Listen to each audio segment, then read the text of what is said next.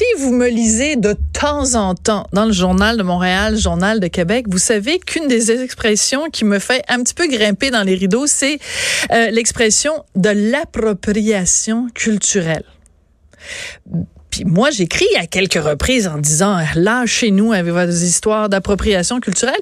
Et là, je suis très contente de voir qu'il y a quelqu'un dans l'Auguste Devoir qui a aussi écrit un texte qui va un peu dans ce sens-là et qui dit carrément que le néologisme, donc un mot créé, une invention, un nouveau mot, ce néologisme d'appropriation culturelle ne mériterait, à mon avis, rien de mieux que d'être relégué aux oubliettes. Et celui qui a écrit ça et qui a toute mon admiration, il s'appelle Patrick Moreau. Il est auteur du livre Ces mots qui pensent à notre place aux éditions Libère. Bonjour, Monsieur Moreau.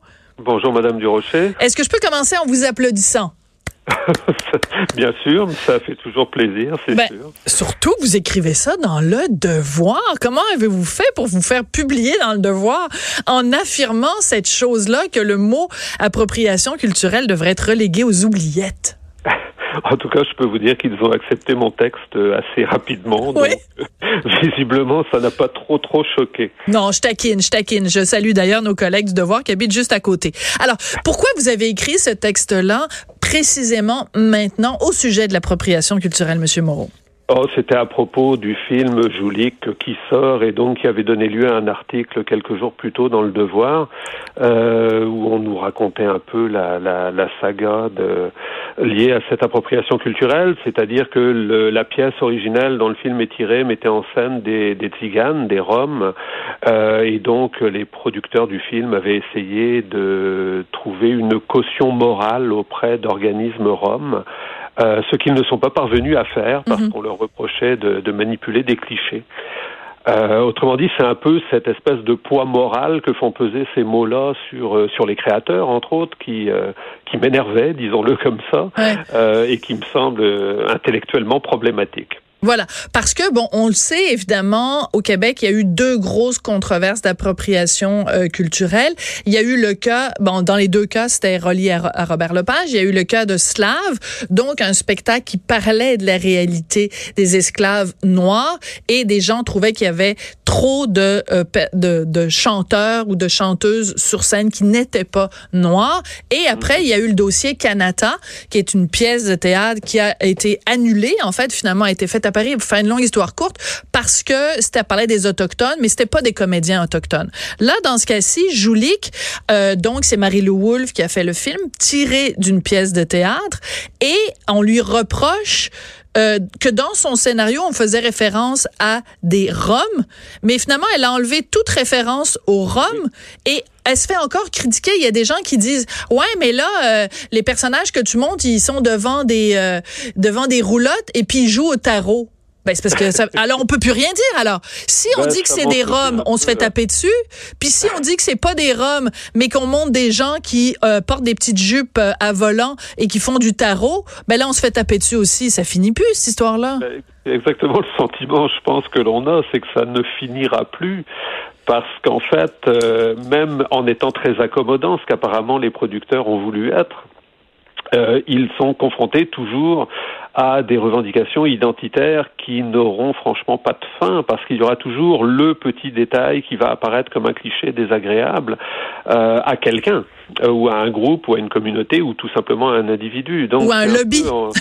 oui, ou à un lobby d'ailleurs, parce qu'on se demande aussi toujours, enfin personnellement en tout cas je me pose la question, qui représente qui? C'est-à-dire, mm. euh, est-ce qu'il existe vraiment des groupes qui représentent des communautés qui seraient fermées, qui seraient clairement définies, et qui... Euh, euh, aurait élu des représentants, mais c'est pas du tout comme ça que ça se passe. Euh, ce sont toujours des, des groupes auto-formés qui se revendiquent comme euh, représentant telle ou telle communauté et en fait ils la représentent de manière relativement virtuelle en réalité. Oui, mais ce qui est intéressant dans, dans votre texte, c'est que vous vous vous intéressez à un sujet qui est assez fondamental quand même dans tous ces dossiers-là, que ce soit Joulik, que ce soit Slav, que ce soit Kanata, c'est la liberté de création. Est-ce qu'on peut, s'il vous plaît, laisser les créateurs imaginer des personnages? On s'entend sur une fiction, sont des personnages inventés. Est-ce qu'on peut laisser les créateurs inventer des personnages sans qu'il y ait un lobby quelque part qui dise non, vous n'avez pas le droit de représenter quelqu'un de ma communauté. Je ne vous laisse pas cette liberté de création-là. Oui, c'est une drôle de conception en fait de la création parce qu'il faudrait créer sans créer. En réalité, euh, c'est bien dit ça. Euh, c'est un peu la logique de l'autofiction en fait. Il faudrait parler uniquement de soi. Euh, et donc s'enfermer dans euh, un discours identitaire. Autrement dit, si je suis noir, je n'ai droit de parler que de la communauté noire. Euh, si je suis franco-ontarien, je ne pourrais parler que des franco-ontariens. c'est totalement à l'opposé en fait du principe même de création. Et créer, c'est précisément, en tout cas dans le domaine de la fiction, aller vers l'autre et essayer d'imaginer, d'imaginer une vie qui n'est pas la nôtre. Sinon, Sinon, c'est son d'écrire, effectivement. Mais, mais, mais j'irais plus loin. Monsieur Moreau, c'est que même si vous dites, vous vous dites, on, finalement, on n'est plus autorisé que à parler de soi. Mais même un homme blanc de 50 ans hétéro se fait taper sur les doigts. Je pense à Jacques David qui a annoncé qu'il allait faire une série qui allait s'appeler Les Mains, qui allait diffuser à Radio-Canada en 2020. Donc voilà un cas de quelqu'un qui parle de lui. Il parle de lui puis sa gang de chums. Lui, il y, a, il y a 50 ans, un homme blanc hétéro, il parle de sa gang de chums qui sont des hommes blancs hétéros, puis il y a, quelqu'un quelque part qui a levé la main en disant non, t'as pas le droit, on veut rien savoir, ça nous intéresse pas les angoisses existentielles. Donc on se retrouve où on est même en train de dire aux créateurs, non seulement tu peux pas parler des femmes si t'es pas une femme, mais si t'es un homme, t'as même pas le droit de parler de ta propre réalité. C'est à s'arracher les cheveux. ça va devenir en tout cas assez limité en termes de création. Euh, étant moi-même un homme blanc de 50 ans, je vais, je commençais à m'inquiéter un peu. Ah ben là, vous là. Je pourrais écrire. Ben oui, alors taisez-vous, puis je sais pas, faites autre chose là, Monsieur Moreau là, un homme blanc de 50 ans. Non, on rit, mais quand même, dans votre texte, vous faites un rappel de plein euh, de créateurs à travers les, les, les époques, à travers les années, qui ont justement parler d'une réalité qui n'était pas la leur. Puis ça a quand même donné un certain nombre de chefs-d'œuvre de la littérature. Tout à fait, oui, effectivement. Ben, je pensais entre autres, euh, c'est un cas amusant parce qu'il l'a, il l'a formulé d'une façon qui serait peut-être choquante aujourd'hui. C'est Gustave Flaubert quand il écrit Madame Bovary qui dit Madame Bovary, c'est moi. Ouais. Alors, comment on interpréterait ça aujourd'hui? Est-ce qu'on tolérerait que l'on dise une énormité pareille? Je ne sais pas. Mais euh, de fait, il racontait qu'il essayait vraiment de se mettre dans la peau euh, d'une jeune femme, etc., d'essayer de voir comment elle aurait pu penser.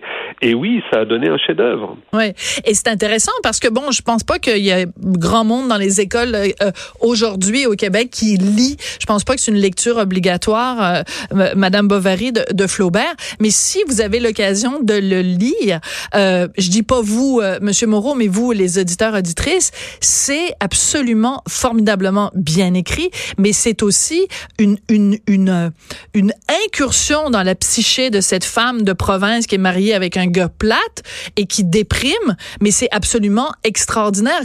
Pourquoi dirait-on ah parce qu'il s'appelait Gustave, il pouvait pas comprendre ce qui se parlait dans la peau d'Emma, c'est totalement faux. C'est ça le rôle d'un écrivain. C'est tout à fait réussi, effectivement. Et puis, en, en plus, l'interdire, ce serait finalement, bah, l'interdire.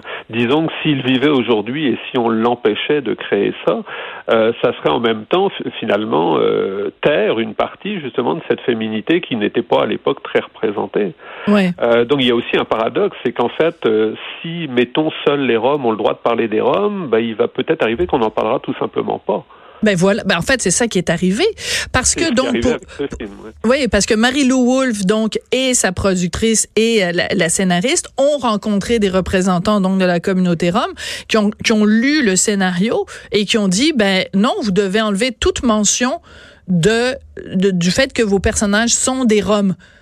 Bon donc alors finalement on se retrouve à évacuer fait que finalement, on donc au lieu de dire ben vous avez vous votre, votre vision de ce que c'est être un Rome, là on se retrouve finalement ben il y a aucune mention de ce que c'est être un Rome. Donc on se retrouve à évacuer ça du du, du paysage public, c'est une perte en fait. Oui, tout à fait, oui. Oui. Euh, dans votre texte, vous euh, revenez sur les supposés clichés qu'il y a justement dans le film euh, Joulik et euh, la semaine dernière ou celle d'avant, Serge Denoncourt, qui a travaillé avec des Roms parce qu'il a fait un, spectacle avec des jeunes, des, jeunes Roms il y a plusieurs années de ça, il était interviewé aux côtés d'une représentante de la communauté Rom et il dénonçait le film en disant que c'est du racisme romantique. Alors ça, j'avoue que je suis un peu tombée en bas de ma chaise. Ce qu'il disait, c'est, bon, c'est pas vraiment raciste, la discrimination, mais on propose une image tellement romantique de ce que sont les Roms qu'on fait du racisme romantique? Je dirais d'abord, on utilise le terme racisme pour dire tout et n'importe quoi, et c'est un tort parce que le racisme, ça existe et ça a besoin. On a besoin d'avoir des termes clairs pour définir ce que c'est. Enfin, passons sur le racisme, mais euh, une vision qui va être toujours la vision de n'importe quel groupe va être toujours un peu stéréotypée pour une raison très simple, c'est que le stéréotype c'est une forme de simplification de la réalité pour euh, pour être plus davantage capable d'en parler, tout simplement. Mais les stéréotypes ne sont pas nécessairement négatifs. En l'occurrence, dans le film, d'après ce que j'ai lu, j'ai pas vu le film, mais d'après ce que j'ai lu, il s'agissait pas du tout euh, de, de, stéréotypes qui allaient euh, déshumaniser, comme on le, on le, on l'a reproché à la, au producteur ou quoi que ce soit. Et donc, oui, évidemment, il y a des stéréotypes. Oui, ça peut froisser quelqu'un, mais les stéréotypes en soi ne sont pas forcément euh, négatif, euh, atroce, barbare, etc. Ouais. Alors bon, on manque de temps, mais essentiellement, je vais encourager les gens à aller lire votre texte dans le Devoir. Ça s'intitule "Vous avez dit appropriation culturelle" parce qu'il y a toute une partie sur le progressisme où finalement parce que ces mots-là sont à la mode, appropriation culturelle. Puis si on veut soi-même faire partie de la gang, faire partie de la clique, puis on veut surtout pas euh, se faire dire qu'on n'est pas progressiste, on utilise soi-même ces mots-là, même si on n'y croit pas, parce qu'on a peur de se faire dire, euh, ben là, comment ça se fait que t'es pas, tu fais pas partie du vaste mouvement. Donc il y a tout un côté mouton quand même dans le progressisme. Mais euh, alors, ben félicitations encore une fois, Monsieur Moreau, et j'encourage les gens donc à lire votre livre, ces mots qui pensent à notre place. Déjà, le titre est absolument génial. Merci beaucoup d'être venu nous parler aujourd'hui. Merci, Madame Durocher. Au revoir. Au revoir. Sophie Durocher. On n'est pas obligé d'être d'accord.